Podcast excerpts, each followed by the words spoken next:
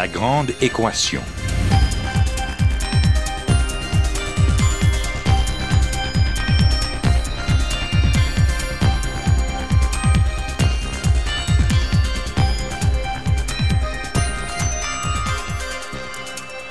Ici Normand Mousseau, bienvenue à La Grande Équation, votre rendez-vous hebdomadaire avec la science. Cette semaine, de la lumière au goût du jour.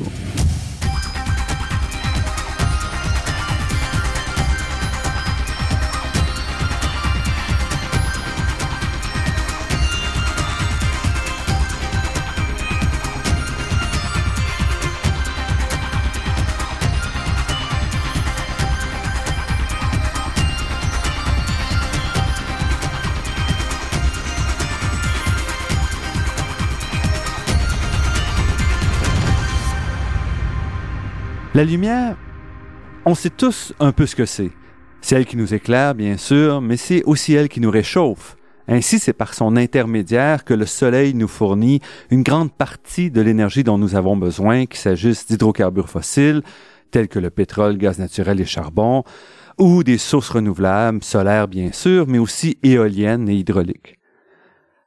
La maîtrise de la lumière a aussi donné à notre espèce le plein contrôle de son horaire. En effet, on n'a plus besoin d'attendre au lever du jour pour travailler, pour lire ou pour étudier. La lumière a aussi grandement accéléré les moyens de communication et on pense récemment surtout aux fibres optiques qui sont à la base du réseau Internet mondial. Ces jours-ci, les nouvelles technologies de la lumière sont en train de modifier profondément notre rapport à celle-ci, mais aussi notre utilisation de la lumière pour tester encore plus le monde qui nous entoure. Et c'est pas pour rien que deux prix Nobel ont été donnés pour des découvertes impliquant la lumière en 2014 et que 2015 a été désigné par les Nations Unies année internationale de la lumière. Pour y voir plus clair sur ces transformations, je reçois cette semaine Richard Leonelli, qui est professeur et directeur du département de physique de l'Université de Montréal et spécialiste de la lumière et de ce qui l'entoure.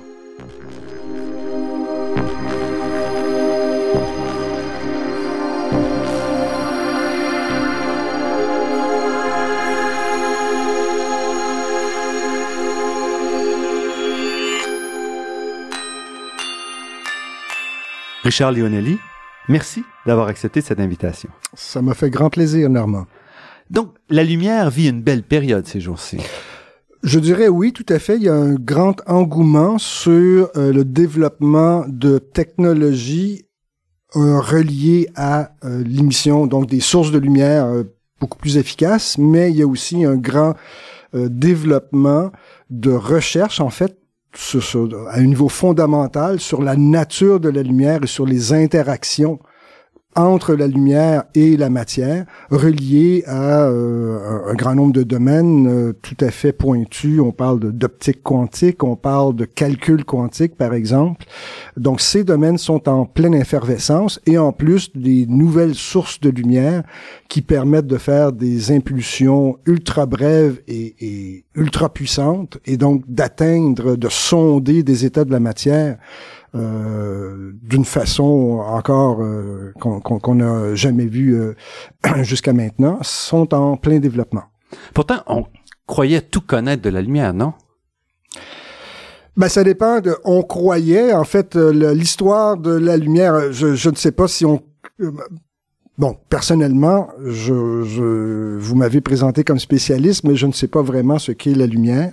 Euh, j'en connais une, bonne partie des propriétés, mais on en découvre des nouvelles. Euh, euh, ben, je dirais pas quotidiennement, mais il y a de nouveaux articles euh, scientifiques dans les grandes revues qui paraissent avec des nouveaux tests sur sur ce qu'on peut faire avec la lumière euh, très très très fréquemment. Donc euh, on, on, ne sait pas tout encore, non, de, de, la lumière, je dirais. Mais pourtant, les théories qui décrivent la lumière sont en place depuis déjà un bout de temps. Les théories qui décrivent la lumière sont en place correctement ou à peu près depuis pas si longtemps que ça, je dirais depuis euh, en fait, on dirait euh, depuis 1960, donc depuis l'invention du laser. C'est le laser qui a permis d'aller tester euh, un ensemble de théories et de, de, séparer le bon grain de l'ivraie. Donc, depuis quelques dizaines d'années, on, on comprend mieux ce qui se passe avec la lumière, mais ceci, c'est, et c'est toujours comme ça en science, une compréhension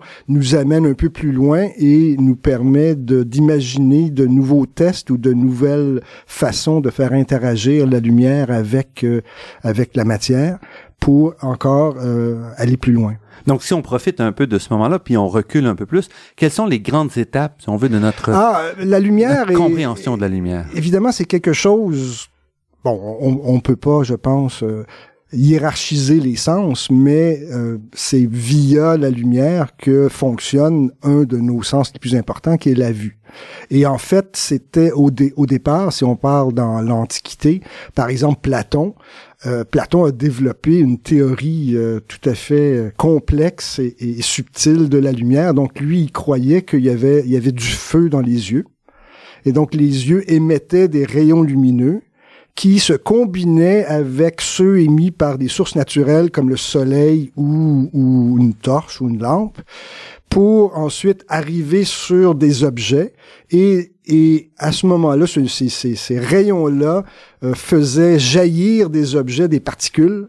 Et ensuite, quand, quand la, personne avec qui, qui voyait, euh, disons, faisait rétracter ces faisceaux lumineux, ça entraînait les particules qui pénétraient dans l'œil et communiquaient au cerveau, euh, communiquaient au cerveau l'information sur les objets. Donc, c'est, c'est une conception relativement étriquée, mais qui, qui, qui est demeurée très longtemps que euh, l'œil est une source de rayons visuels qui nous permettent de, de, de, de voir. Et c'est, c'est relativement plus tard, en fait, euh, il y a un savant arabe dont le nom est, attendez un peu, Al-Haytham, qui vers l'an 1000 a le premier dit non, non, l'œil est passif, l'œil reçoit des rayons lumineux euh, qui sont déviés, qui sont diffusés, donc qui sont émis par des sources comme le soleil, qui sont diffusés par les objets et qui pénètrent dans l'œil. Alors, pour Al-Haytham, les rayons lumineux se propagent en ligne droite, sauf s'ils sont déviés par des objets. Et l'œil, mais en fait, ça a été le premier à décrire dans ses, dans, dans, dans ses publications euh, ce qu'on appelle la caméra obscura, la chambre noire. Donc, si vous prenez une pièce sombre, euh, sans source de lumière, et dans un des rideaux, disons, vous percez un petit trou, vous allez pouvoir projeter sur le, mur le, monde extérieur, mais le monde extérieur sera projeté à l'envers dans une caméra obscura. Et c'est le premier à avoir décrit le phénomène et à considérer que l'œil était un genre de caméra obscura. Et ça, c'est donc euh, resté aujourd'hui. Donc, cette définition du travail de l'œil est restée. Euh, oui, mais de façon euh, amusante d'ailleurs, euh, une petite anecdote, c'est que ça, a été un problème pour beaucoup de gens, même durant toute la Renaissance, de, de, de dire, mais oui, mais dans la caméra obscura, les objets sont à l'envers, et, mais nous ne voyons pas à l'envers, on voit à l'endroit, donc il doit y avoir un mécanisme dans l'œil qui reproduit, donc qui renverse ça, mm-hmm. et, et c'est en fait c'est Kepler qui, en examinant, des, euh, en disséquant et en jouant avec un œil de bœuf, s'est rendu compte que non, euh, ce qui était projeté sur la rétine était à l'envers. C'est, le cerveau qui remet ça à l'endroit. Et d'ailleurs, euh, je me souviens d'avoir vu un documentaire où on prenait des gens et on leur mettait des, des lentilles devant les yeux qui renversaient Mm-hmm. Donc, ils mettaient le monde à l'envers et ces gens étaient un peu mal pris, mais après quelques jours, le cerveau remettait l'image à l'endroit et il pouvait euh, fonctionner normalement. Donc, c'est le cerveau qui s'occupe de mm-hmm. remettre l'image à l'endroit. Et puis ensuite, les, les grands développements sont, sont, des développements plus, plus physiques, vraiment. Ben ensuite, les gens se questionnent sur la nature de la lumière. Et donc, est-ce que la lumière, c'est des particules ou est-ce que c'est une onde? Donc, une onde, ben, une onde, c'est comme les ondes sonores, les ondes, euh, les, les vagues sur l'eau. Et pour rendre des choses simples, la caractéristique d'une onde, c'est la longueur d'onde, donc la distance entre deux crêtes. Ou alors, si on parle d'une vague sur l'eau et qu'on est sur le bord, sur le bord d'un lac, on peut, on peut euh, mesurer la cadence à laquelle les vagues nous arrivent. On appelle ça la fréquence. Et il y a une relation simple entre la longueur d'onde et la fréquence. La, la fréquence, c'est la vitesse de propagation des vagues divisée par euh, la longueur d'onde. Donc, une onde d'un côté, c'est comme ça, et sinon, c'est des particules. Alors, des gens comme euh, Christian Huygens, lui, il se dit, ben, euh, la lumière devrait être une onde parce que sinon, vous avez deux faisceaux de lumière qui se croisent, les particules devraient se frapper. Donc, c'est une onde, et il développe une théorie qui explique la plupart des phénomènes optiques connus à l'époque euh, avec sa théorie. Mais en parallèle, presque en même temps, il y a le grand Isaac Newton en Angleterre, qui lui se dit non, étant donné que la lumière va en ligne droite, ça doit être constitué de particules. Et là, il fait, il fait ses expériences, sa fameuse expérience de décomposition de lumière blanche par un prisme, euh, qui est reproduite sur la pochette de Pink Floyd, Dark Side of the Moon. Euh, donc, il sépare de la lumière blanche en différentes couleurs. Et là, la question qui se posait, c'est est-ce que c'est le prisme lui-même qui a coloré la lumière et Isaac Newton répond non parce qu'il il renvoie la lumière séparée dans un autre prisme inversé et il, recombine la, lumière, en lumière blanche. Donc, ce qu'il dit, c'est non, toutes les couleurs sont déjà dans la lumière blanche et lui, Isaac Newton, voit sept couleurs. Donc, il se dit, il y a sept types de particules de lumière et euh, de, de, des plus petites aux plus grosses, les plus petites donnant la couleur bleue, les plus grosses la couleur rouge, et il développe une théorie disant la matière, comme le verre, attire les particules de lumière, mais les plus petites vont être plus déviées que les plus grosses, et c'est comme ça qu'on sépare les différentes composantes de la lumière.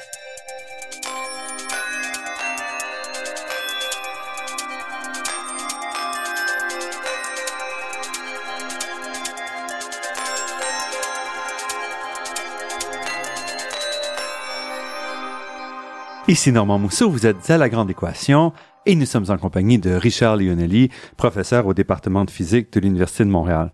Donc nous sommes restés sur Newton qui euh, présentait donc la lumière comme étant des particules et ensuite va s'en suivre presque un, deux siècles de, de grands débats sur la nature de la lumière. Ben, effectivement, Newton publie son livre Optics en 1704 et ça va bloquer l'évolution des concepts de la lumière pendant une bonne centaine d'années.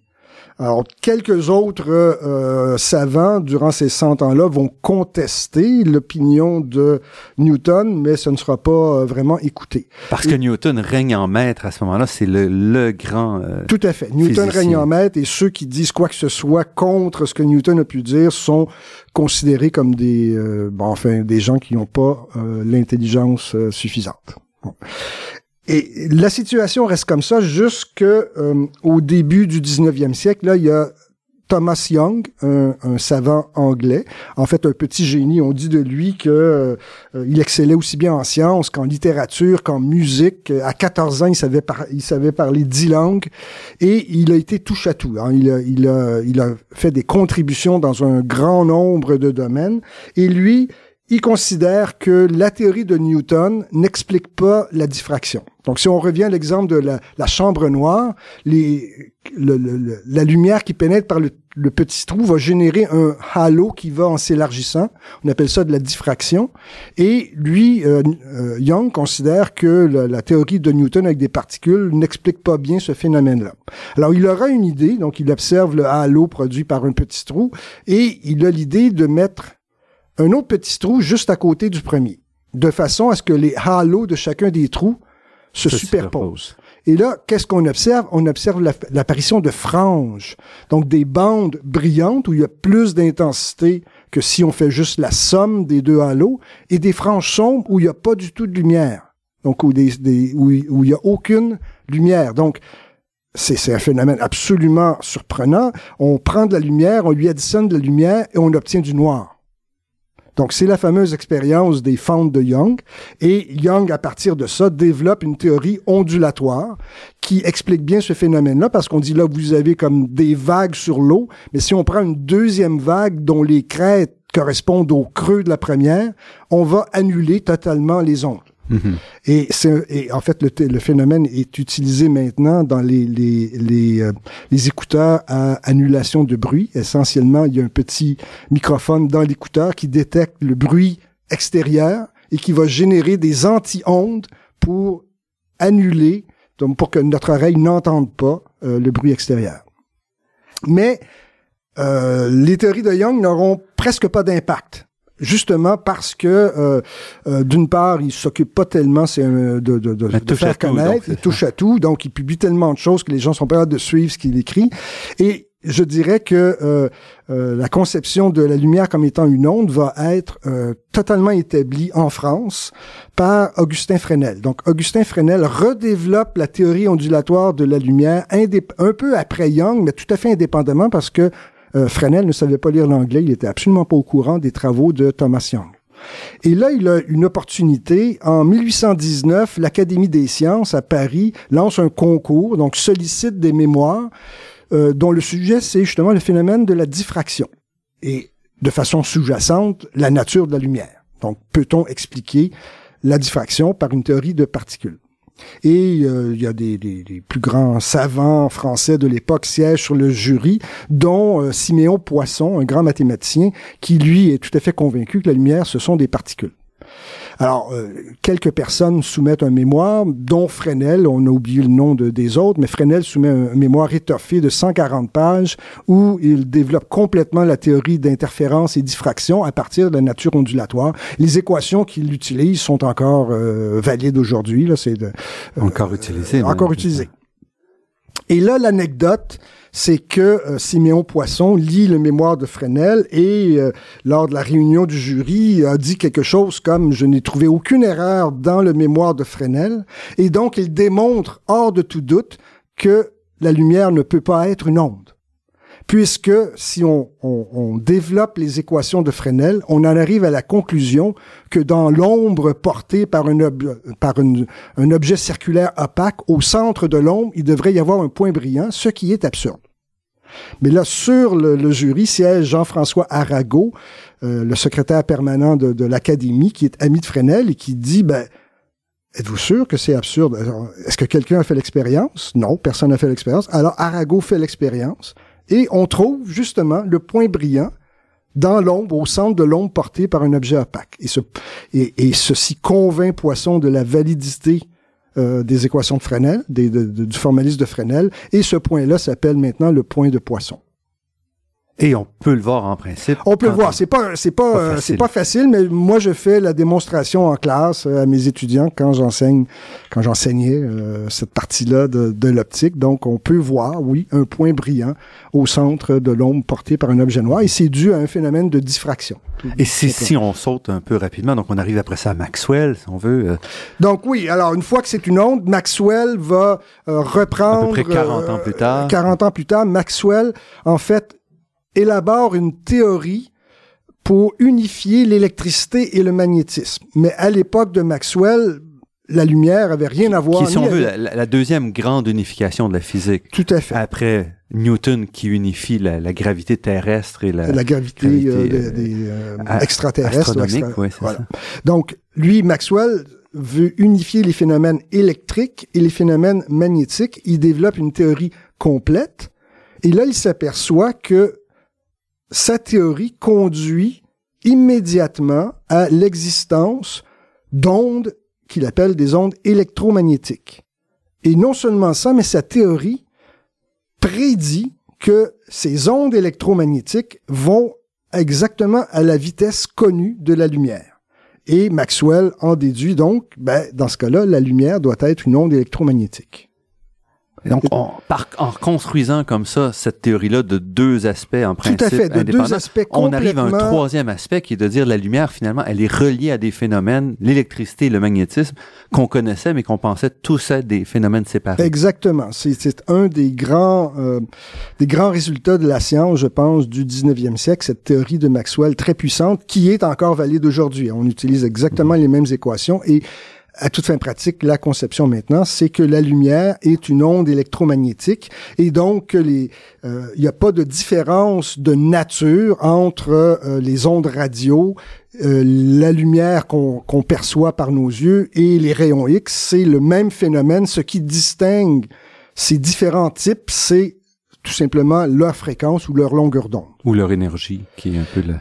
Ah, ben là, on arrive, euh, là, là oh, normalement, vous, vous, faites un saut tout à fait, euh, tout à fait surprenant. Donc, après Maxwell, Euh, et, et, et ben, en fait, la théorie de Maxwell va pas être acceptée euh, très facilement. C'est quelques années plus tard, euh, un physicien allemand, Heinrich Hertz, qui lui est bien au fait des équations de Maxwell et qui va être le premier à générer et à mesurer les caractéristiques d'une onde électromagnétique. Qui est une onde radio. Donc, ce qui lance, Lui, si il on est dans le domaine radio. la radio Exactement. Donc, Maxwell, c'est vers 1865. Euh, Hertz, c'est 1886. Et euh, quelques années, quelques dizaines d'années plus tard, on pense à Marconi en 1911, qui va être le premier à transmettre une onde euh, radio euh, euh, d'un, en fait, continent à l'autre. Et euh, ensuite, c'est du développement technologique.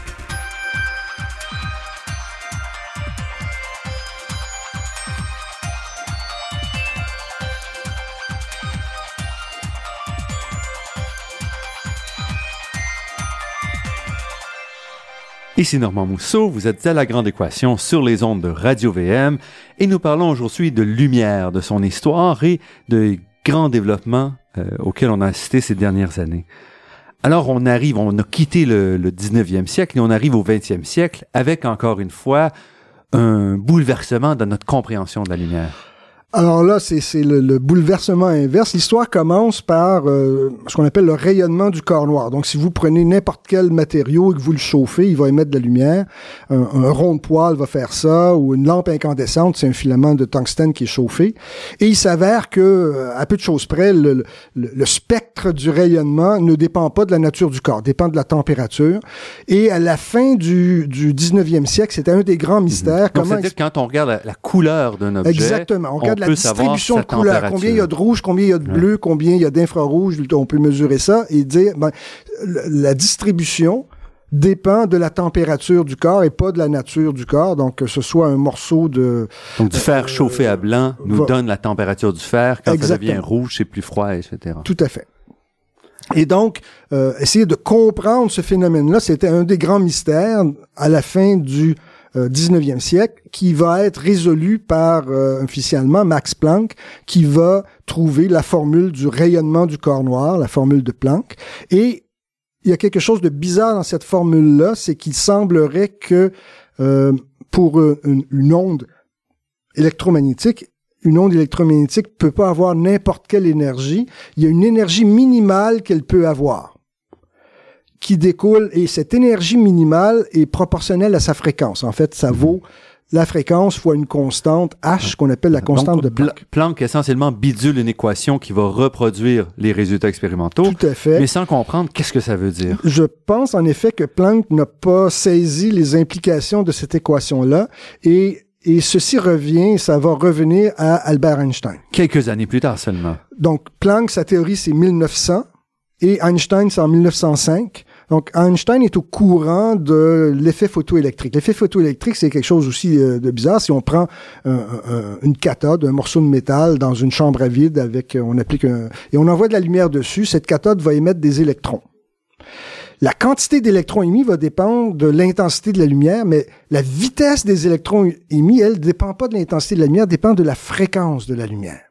Alors, c'est une observation qui est faite comme ça, que les gens comprennent pas. Donc si on envoie euh, des, des, par exemple du rouge qui est des fréquences euh, c'est ça. Les faibles, électrons qui sortent de la cathode vont aller moins vite que si on envoie Du euh, bleu, Du ça. bleu. Ça, c'est comme de dire, euh, en fait, c'est tout à fait incompréhensible. C'est comme de dire si j'envoie une onde sonore sur un objet, il va reculer plus si l'onde est à plus haute fréquence qu'à plus basse fréquence. Alors que dans le domaine macroscopique, c'est pas ce qui se passe. Ça dépend de la, de- la puissance. la de l'onde. puissance de l'onde. D'accord? Albert Einstein, il fait quelque chose d'assez amusant. Il se dit, ben, je vais prendre la formule de Planck et je vais essayer d'en déduire une entropie pour la lumière. Donc, je ne veux pas rentrer dans les détails de ce que c'est que l'entropie, mais il fait ça et découvre que la fonction qu'il obtient varie si on change le volume qui contient la lumière. La dépendance de cette formule-là est la même que si on a un gaz composé de particules. Et dans son article, il, il en conclut que la lumière est composée de particules comme un gaz. Donc on en revient au modèle de Newton. On en revient au modèle de Newton de particules et de particules ayant des énergies, donc un nombre discret, donc un nombre entier de particules, chacune ayant une énergie qui correspond à l'énergie minimale de Planck de h nu.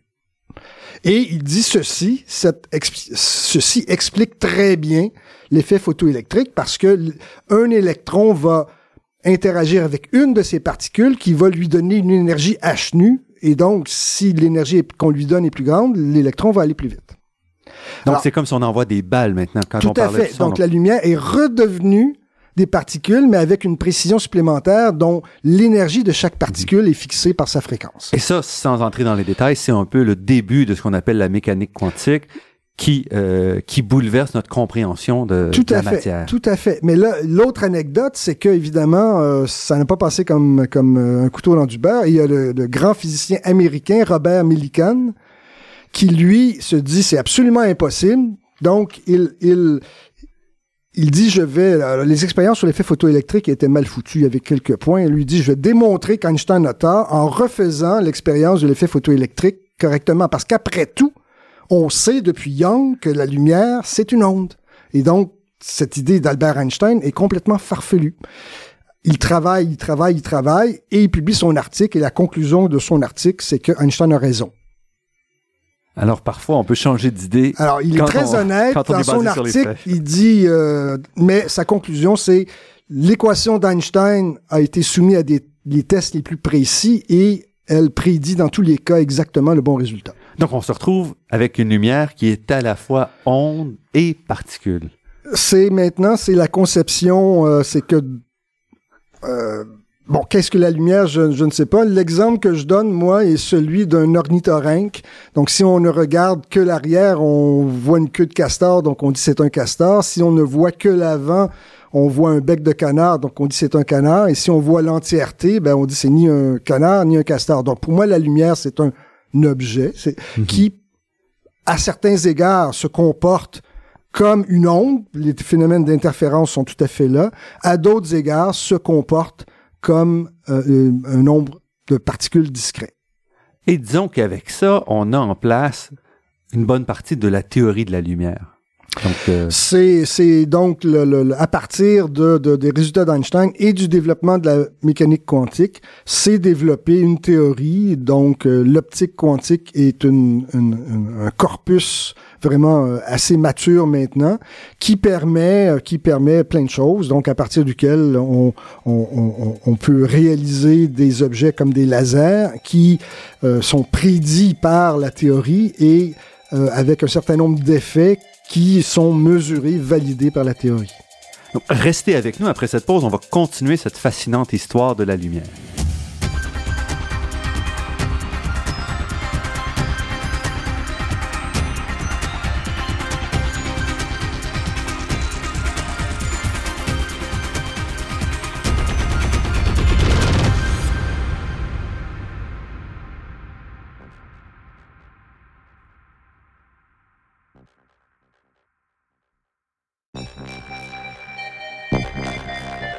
Ici Normand Mousseau, vous êtes à La Grande Équation et nous sommes en compagnie de Richard Leonelli, professeur et directeur du département de physique de l'Université de Montréal et spécialiste de la lumière et de ce qui l'entoure.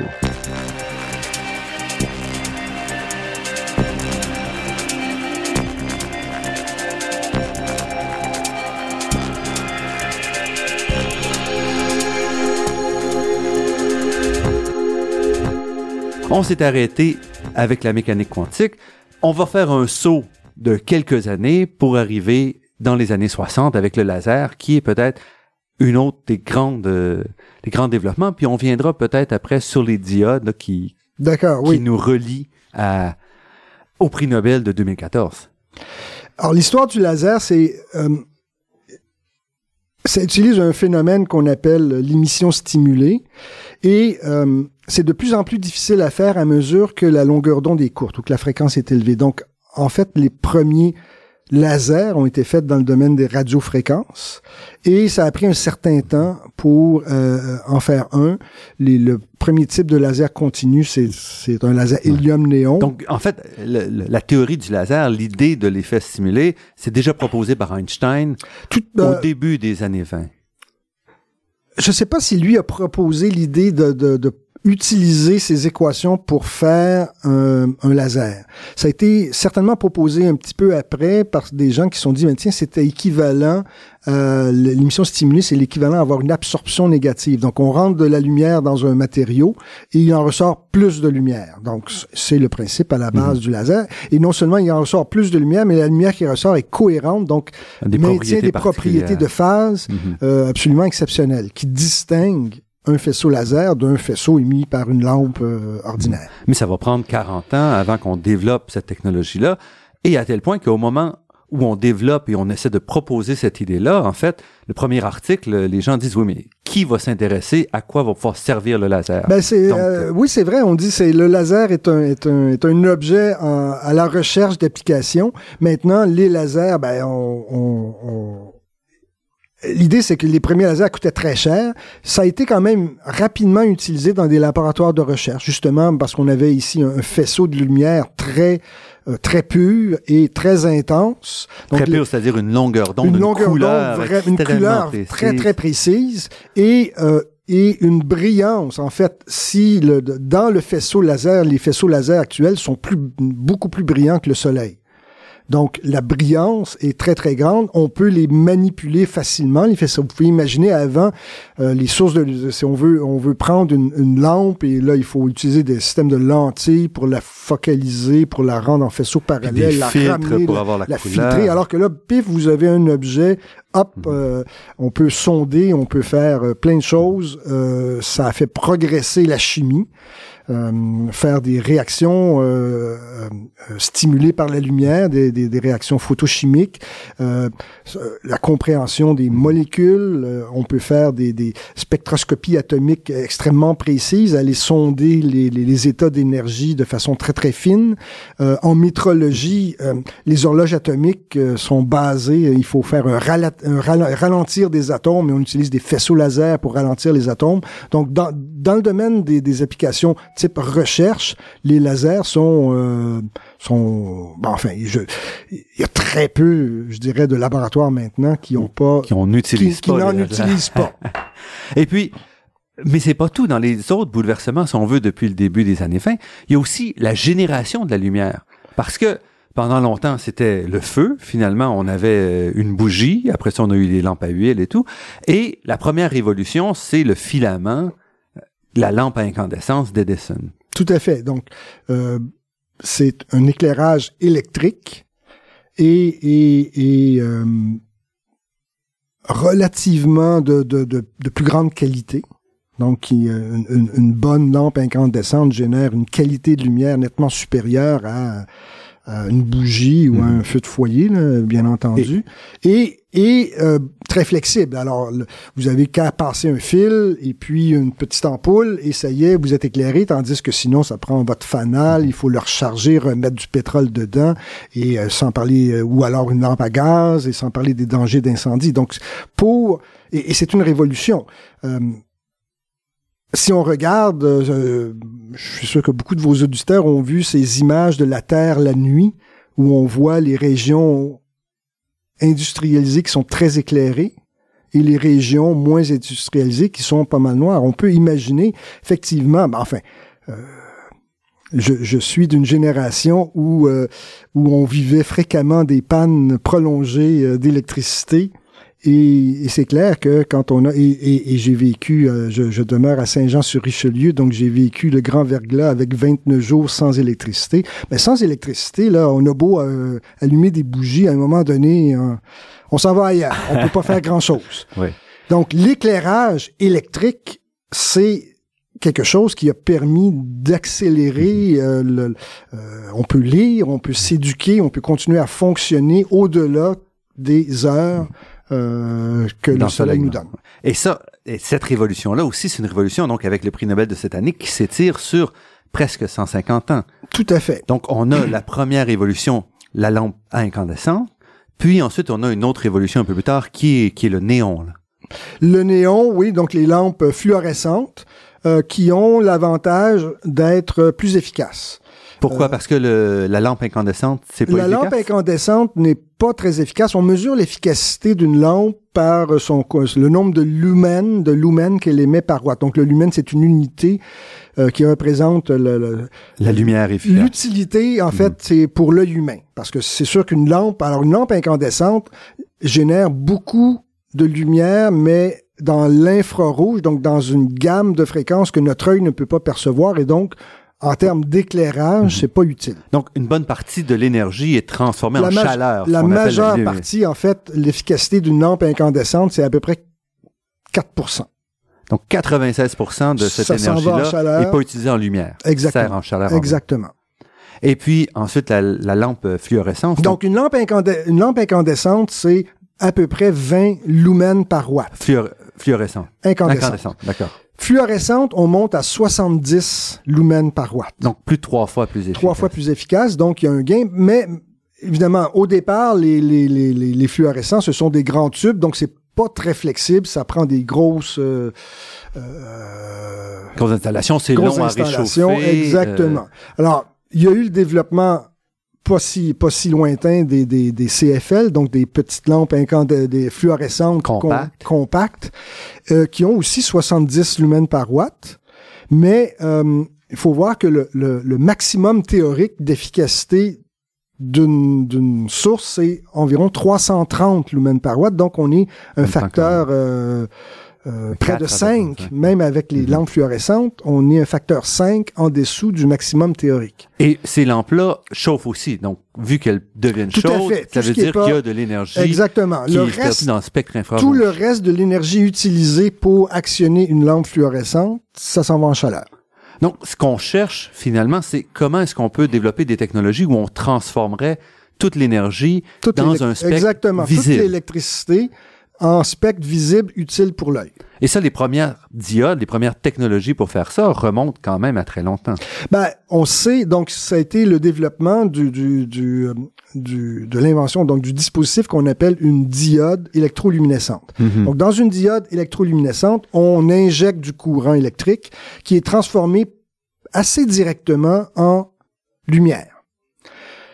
Visible non, ben en fait, non. Les premières, c'était justement de la lumière infrarouge, de la lumière invisible ou de la mhm. lumière dans le rouge. Donc, euh, ces diodes-là et, et, peuvent même émettre un faisceau cohérent. Donc, on parle de diodes laser à ce moment-là. Elles sont très utilisées. Donc, euh, toutes les communications par fibre optique se font à partir de diodes très efficaces mhm. qui émettent dans l'infrarouge, qui émettent de la lumière dans les fibres optiques. Et leur particularité, c'est qu'elles émettent dans une euh, dans un spectre très étroit ou ben, donc qu'on peut moduler en fait. Pour émettre l'information dans euh, une fibre optique, on utilise justement différentes bandes de fréquences, donc c'est contrôlé, donc on peut contrôler exactement euh, la fréquence émise par les mhm. diodes. Et c'est dans ces changements de fréquence que se trouve l'information.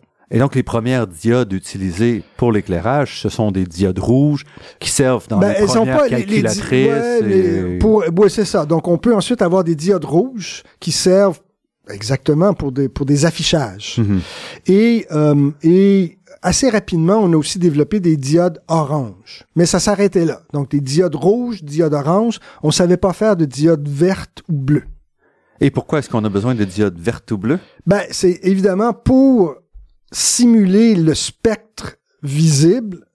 Alors on dit qu'on a besoin, la, théorie maintenant, c'est qu'on a besoin de combiner trois couleurs, euh, rouge, vert et bleu. Donc un peu comme les, les, les téléviseurs qui ont finalement, qui avaient avant trois faisceaux ou trois, donc... Euh, euh c'est encore le cas. Les téléviseurs, à ma connaissance, ont encore des petits pixels rouges, bleus et jaune ou vert, on peut, mhm. on peut se débrouiller avec du jaune aussi, pour reproduire tout, toutes les couleurs.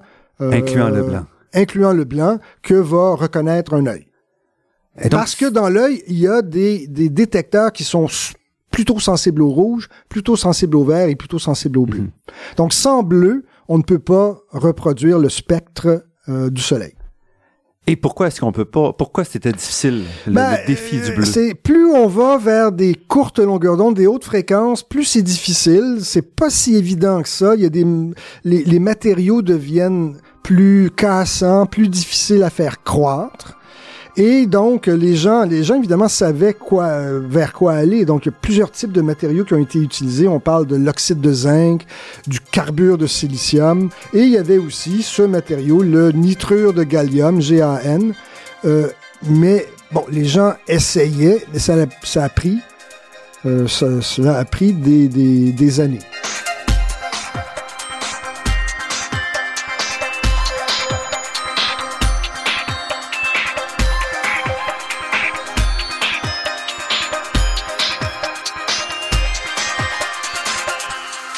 Richard Leonelli, donc la, la, grande découverte qui a mené au prix Nobel de 2014 en physique, c'est justement, et pour un, pour un non-initié, c'est peut-être pas si surprenant, c'est la diode bleue, qui était vraiment donc, quelque chose qu'on cherchait depuis longtemps. Exactement. Donc, les, les, les Japonais Akazaki, Amano, euh, qui travaillent ensemble, et indépendamment Nakamura, ont développé au cours des années euh, et c'est une invention, c'est un art aussi bien qu'une science, mais ça prend beaucoup quand même de, de compétences et de compréhension pour euh, pour essayer les recettes euh, qui vont marcher. Parce qu'il ont... y a deux problèmes.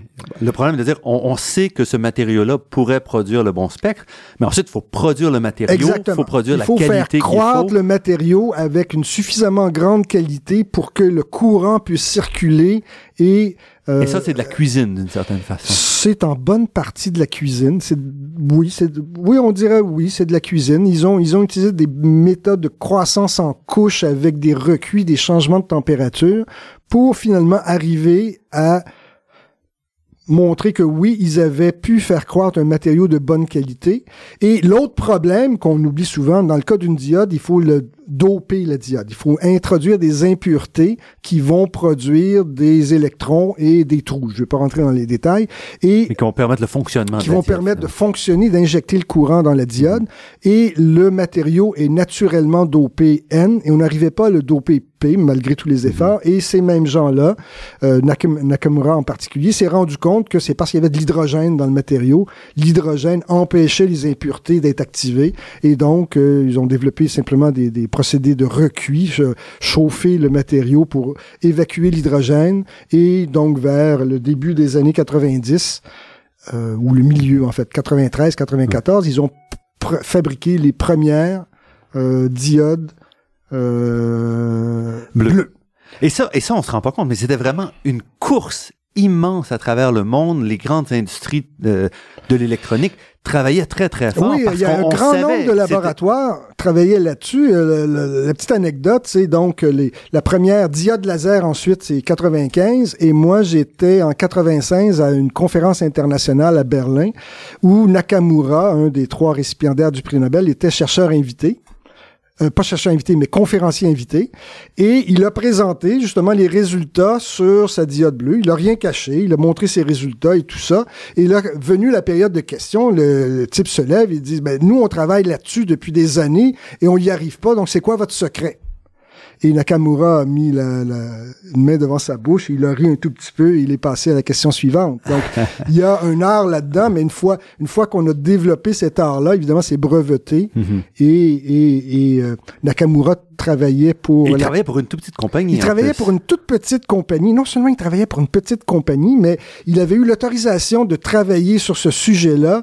Et après euh, quelques temps, euh, les, les, les, les, son, son, son, patron euh, lui a dit euh, arrête de perdre ton temps là-dessus, travaille sur autre chose. Et lui, Nakamura, a quand même continué, euh, en le cachant à ses patrons, continué à travailler, à travailler là-dessus. Donc, Nishia Chemical, une petite compagnie japonaise, est devenu aujourd'hui un des leaders mondiaux de la fabrication de, de diodes électroluminescentes. Et cette, cette arrivée-là du bleu nous donnait maintenant le spectre au complet. Donc maintenant, si vous voulez faire un affichage, vous avez du bleu et vous avez du rouge. Il s'avère que le vert est encore pr problématique. Surprenamment, on n'arrive pas à faire des diodes efficaces dans le vert, donc il faut, il faut tricher. procéder, il faut tricher un tout petit peu avec des filtres pour générer le vert, mais a priori, une fois qu'on a le bleu, ça marche. Parce qu'on a, on a l'énergie, on a, on la, a la longueur d'onde Donc, c'est moins efficace, mais ça va marcher.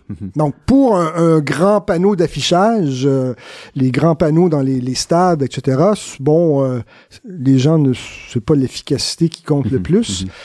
Pour l'éclairage, ben là, c'est problématique. Et donc, ce qu'on fait, c'est qu'on utilise un peu le même principe que les lampes fluorescentes. Donc, on utilise cette diode bleue qu'on encapsule dans, dans, donc, dans une, une enveloppe qui est recouverte d'un matériau fluorescent. C'est ce matériau qui va absorber le bleu et qui va réémettre le spectre veut. Donc, il y a une perte d'efficacité. Et on se retrouve aujourd'hui avec quoi comme efficacité? On se retrouve avec des efficacités comparables à celles des lampes fluorescentes. Donc, 70, 80, peut-être jusqu'à 100 lumens par watt. La grosse différence, c'est que ce sont des sources beaucoup plus petites et beaucoup plus flexibles.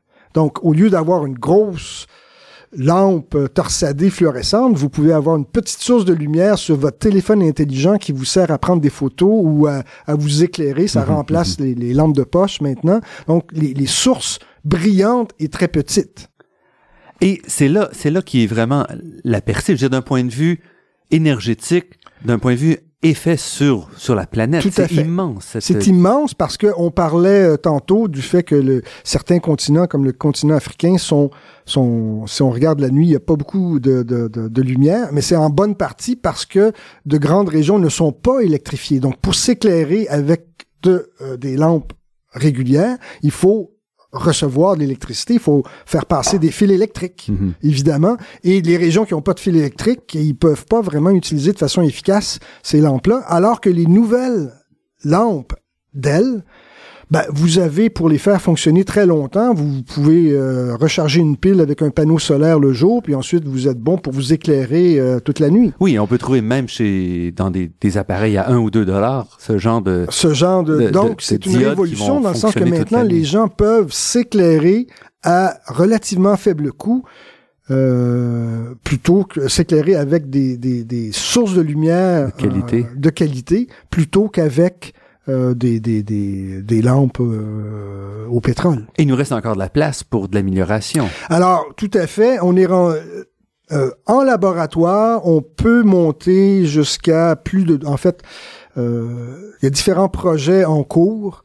euh, en, en variant un petit peu la façon de, de faire pour euh, on, je dirais que euh, on devrait pouvoir atteindre assez facilement doubler l'efficacité monter à 200 lumens par watt et là à 200 lumens par watt vous, euh, certains certains prédisent même qu'il y aura plus besoin de passer des fils électriques dans les maisons pour l'éclairage on pourra juste avoir euh, des petites batteries rechargeables qui vont permettre de, de, de De récupérer l'énergie de la journée. de la journée et puis de, de recharger, il n'y a plus besoin. Donc, les, à 200 lumens par watt, euh, c'est c'est rendu tellement efficace que euh, ça va changer l'économie, l'économie. euh, Et ça, c'est dix fois plus efficace. donc, on, dix par- fois à moins 200 de lumens par watt, on parle de 10 fois moins de pertes qu'une ampoule incandescente. Tout à fait. Et non seulement ça, mais ces, ces lampadaires-là aussi ont des durées de vie de l'ordre de euh, 35 000 heures. Donc, 30 il y a, y a quoi, 8700 heures Donc, d'un point de vue environnemental, c'est aussi sur- surtout beaucoup plus vert que, que Donc, le vous néon, pouvez que la, la installer vos, fluorescence. vos lampes et les oublier, elles vont être bonnes Mhm. pour euh, toute votre vie.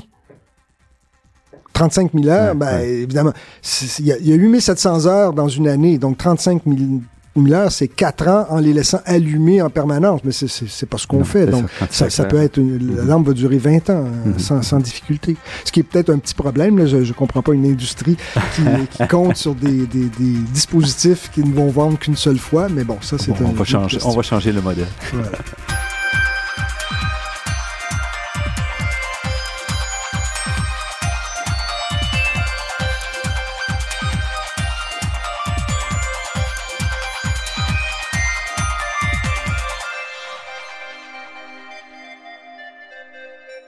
Ici Normand Mousseau, vous êtes à la grande équation sur les ondes de Radio VM et nous parlons lumière avec Richard Leonelli. On a parlé du prix Nobel de 2014 de physique, euh, c'est-à-dire la diode bleue et l'impact sur notre quotidien si on veut. Mais c'est aussi la lumière, c'est aussi tout le développement du côté laser, du côté détection, du côté mesure. Donc c'est c'est très très large. À quel point on, la lumière l'utilisation de la lumière est révolutionnée chez Ben, on en a touché un tout petit peu. Les horloges atomiques euh, actuelles utilisent des transitions atomiques à relativement basse fréquence, Mhm. mais euh, ce sera pas long que, que ce seront des, des, des lasers très stabilisés en fréquence qui permettront euh, en fait, d'avoir des horloges atomiques encore beaucoup plus précises que celles qu'on a présentement. Euh, si on revient un tout petit peu, le prix Nobel en 2012 a été euh, a été attribué euh, au Français Serge Haroche pour ses travaux justement sur euh, les propriétés d'interaction entre la lumière et des atomes. On peut penser aussi aux, aux, travaux d'Alain Aspect qui a montré qu'on pouvait intriquer des photons et et à ce moment-là, euh, ça donne des résultats euh, qui, qui, qui bafouent l'imagination. et qui nous mènent dans qui nous mène ensuite, quantique. Qui nous mène à concevoir des schémas pour faire du calcul, euh, donc de, de traiter des, de l'information de façon beaucoup plus rapide dans certains types de traitements que tous les ordinateurs euh, euh, actuel. Mm-hmm. Et bon, euh, sinon, ben, vous avez de, des développements euh, technologiques de, de, de, chaînes laser extrêmement puissantes. On parle de puissance crête du pétawatt. Et là, mm-hmm. quand on envoie une impulsion pétawatt dans la matière, certains disent qu'on pourrait même atteindre la fusion, faire de la fusion nucléaire. Et, on y travaille. Il y a un des projets de fusion nucléaire, justement, qui utilise ces, ces, lasers haute puissance pour essayer de, de générer des, des des justement faire la fusion de la, de la fusion nucléaire de façon mhm. contrôlée et, et, et, et, stable. Et d'un autre côté, il y a aussi toute la question des capteurs de lumière. Donc, on le voit, la révolution des. Donc, de l'autre côté, vous avez euh, des développements du côté des capteurs de lumière euh, qui deviennent. Donc, euh, il y a soit du côté des capteurs relativement peu efficaces, mais très peu coûteux. On parle de, de, de polymères, de semi-conducteurs organiques, de plastique qui peuvent capter la lumière. De l'autre côté, on peut aller vers des capteurs qui atteignent des, des efficacités euh, de, de l'ordre de 40 à 42 de conversion de l'énergie solaire en électricité. Alors ces capteurs-là sont sont, sont plus petits, mais on peut, euh, plutôt que de, d'en avoir une grande surface, ils peuvent rester petits. On peut utiliser des réflecteurs mhm. bas, bas coût pour concentrer la lumière Et ça, c'est tout le travail donc du photovoltaïque. Comment arriver à récupérer l'énergie qui nous oui, vient du soleil revient au et transformer à l'envers. Donc là, on a parlé de la diode bleue qui prend l'électricité pour faire de la lumière. Et l'autre aspect, c'est comment prendre de la lumière pour faire de l'électricité. Tout à fait, parce que tout revient au fait que notre bon vieux soleil nous transmet son énergie via la lumière via le rayonnement électromagnétique et environ, je, si mes souvenirs sont environ 40% de l'énergie solaire qui nous atteint est justement dans le spectre visible, dans le spectre que peuvent capter nos yeux et, et le, reste est pas très très loin dans l'infrarouge. Et donc, euh, c'est ça, c'est après tout, c'est cette énergie-là qui, qui fait croître tous les végétaux c'est cette énergie-là qui réchauffe euh, les océans, qui réchauffe, qui, qui, qui, fait, qui fait le vent, euh, qui fait évaporer, qui fait évaporer l'eau qui retombe euh, en pluie. Donc, l'énergie, la lumière qui nous vient du soleil, ben, évidemment, sans cette énergie-là, nous n'existerions pas. Et, et l'idée, et, et, et, et je je, vous savez probablement mieux les chiffres que moi, mais si je me souviens bien, si on pouvait capter toute l'énergie du soleil en une seconde, on en aurait assez pour euh, une année euh, d'énergie sur, euh, sur la Terre. Donc, le gros de cette énergie. Mais évidemment, personne n'est intéressé à recouvrir des dizaines de kilomètres carrés de panneaux solaires. Ça, c'est une autre histoire, mais... mais en combinant à la fois des méthodes, des, des, des utilisations d'électricité plus efficaces comme la diode bleue, avec des, des façons plus efficaces de capter la lumière, mais on, on arrive justement. Donc l'idée, c'est justement de réduire, ça s'y permettra, je l'espère, rapidement, de réduire fortement notre dépendance aux énergies fossiles. Et vous êtes optimiste. Donc, il reste encore des choses à faire du côté de lumière. Est-ce que c'est simplement de du côté de la lumière, du côté de la lumière, c'est fondamental? Pas au Québec parce que au Québec on se chauffe à l'électricité, mais dans la plupart des pays industrialisés, l'éclairage globalement, là on parle d'éclairage résidentiel, mais aussi de l'éclairage urbain, représente aux alentours de 25% de la consommation d'électricité. Et donc, on, si on, améliore l'efficacité d'un facteur euh, 3 ou 4, eh bien, on vient de, de, de réduire la, la facture d'électricité d'un nombre, c'est pas, on va pas couper ça de moitié, mais c'est un nombre impressionnant. Et c'est des milliards de dollars qui sont, qui sont en jeu.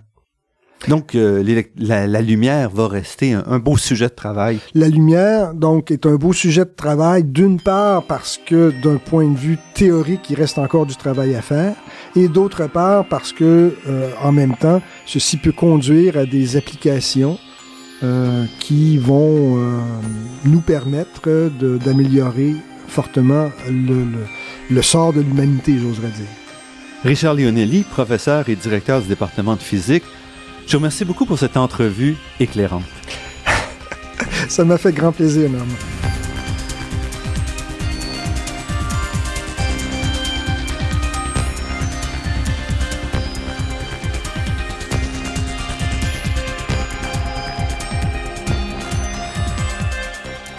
Je remercie Daniel Fortin à la technique et pour la création des thèmes musicaux entendus à l'émission, Marc-André Miron, site Internet, et Ginette Beaulieu, productrice déléguée. Je remercie également le Fonds de recherche du Québec, la Fondation familiale Trottier et l'Université de Montréal pour leur contribution à la production de cette émission. Vous pourrez réentendre cette émission en vous rendant sur le site Internet de La Grande Équation. L'émission est également disponible sur la page Université de Montréal de iTunes U. Ici Normand Mousseau, au nom de toute l'équipe, je vous dis à la semaine prochaine et d'ici là, restez à l'écoute de Radio VM pour découvrir votre monde sous toutes ses facettes.